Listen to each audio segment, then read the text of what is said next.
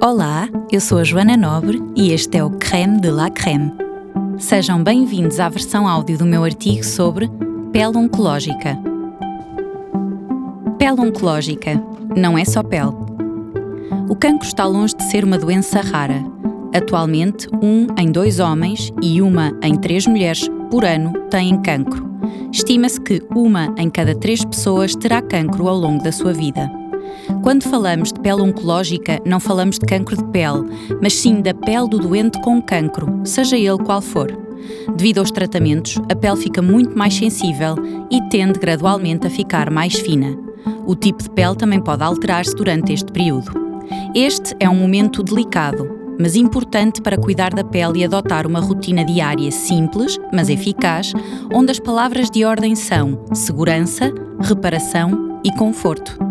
A pele é a interface dinâmica entre o ambiente externo, em constante alteração, e o meio interno do corpo. Cobre-nos da cabeça aos pés. É viva, vital e variável. Há momentos na nossa vida em que o cuidado com a pele ganha uma dimensão especial. É isso que acontece no doente oncológico.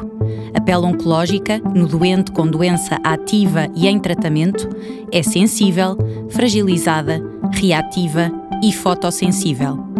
Independentemente das particularidades de cada tipo de tratamento, estas características devem ser consideradas e os cuidados cosméticos deverão ser sempre adaptados.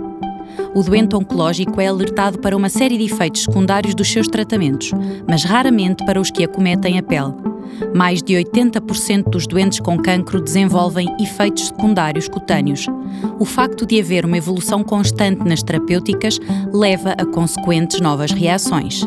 A boa notícia é que estas consequências podem ser prevenidas ou aliviadas com um ritual cosmético adaptado que contemple limpeza, hidratação e proteção da pele.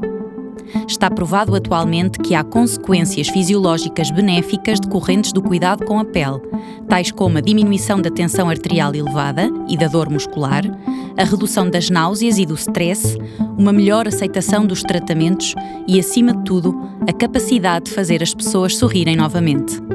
Para que tudo corra bem, há alguns ingredientes a evitar nos cuidados cosméticos, tais como óleos essenciais, fragrâncias, sabão, álcool, esfoliantes, peelings. Porquê? Os óleos essenciais e as fragrâncias têm um forte potencial alergizante. Os produtos com sabão têm um pH alcalino, desajustado para a pele sensível e fragilizada, podendo dessecá-la e sensibilizá-la ainda mais. O álcool pode secar a pele em excesso. Os esfoliantes e os peelings poderão ser demasiado agressivos e fragilizar ainda mais a pele devem ser sempre privilegiados os cosméticos desenvolvidos a pensar nas peles sensíveis que, à partida, oferecem mais segurança. Para além dos cosméticos em si, há algumas boas práticas a adotar que permitem maximizar a ação dos produtos, direta ou indiretamente. Tomar duches rápidos com água tépida, evitar a água demasiado quente que pode irritar a pele ou originar prurido. A água quente afeta ainda o tamanho das partículas detergentes, facilitando a sua penetração na pele, o que não é desejável. Usar óleos ou cremes de limpeza para o banho com pH neutro, 5.5 os chamados SYNDET, Synthetic Detergents, que não contêm sabão. Secar a pele suavemente com uma toalha macia antes de aplicar um hidratante. Hidratar a pele depois do banho, partindo da cabeça e seguindo até aos pés. Hidratar também atrás das orelhas, as pálpebras, o pescoço, a planta dos pés e a cabeça, caso o cabelo tenha caído. Em resposta à questão: Devo lavar a minha cabeça com shampoo ou gel de banho? A resposta é com shampoo suave, porque o shampoo é o cosmético desenvolvido para esta zona do corpo e, mesmo sem cabelo, fará mais sentido. Aplicar ainda um bálsamo reparador nos lábios. Hidratar os pés à noite, antes de deitar, para evitar a maceração da pele que pode ocorrer devido ao calçado. Massajar bem a base das unhas das mãos e dos pés para estimular o seu crescimento. Em termos de formulação, privilegiar ingredientes relipidantes como a manteiga de karité e as ceramidas, por exemplo. Lembrar sempre o uso de protetor solar 50, anti-UVA e anti-UVB. A roupa e os acessórios são também um importante escudo protetor. Usar vestuário confortável, de corte largo e de tecidos macios, como o algodão ou a seda.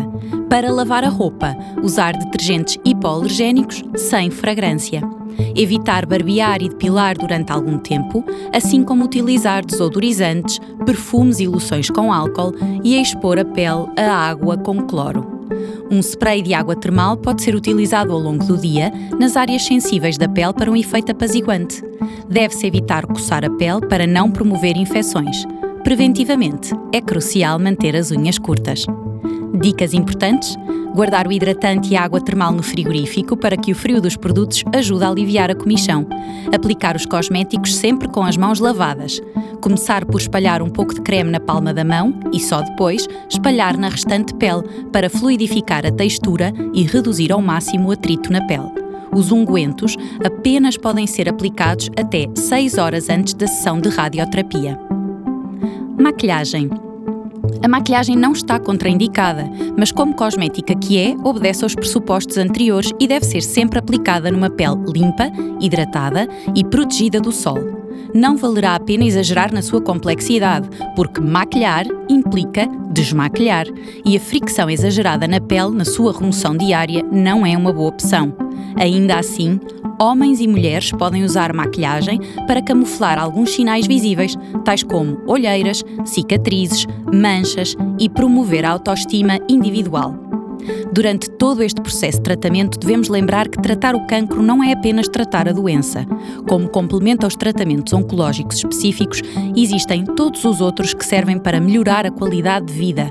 Cuidar do corpo, bem-estar e imagem não deve ser visto como algo supérfluo durante o curso da doença oncológica, mas sim como algo crucial para a manutenção plena da saúde física e mental dos indivíduos.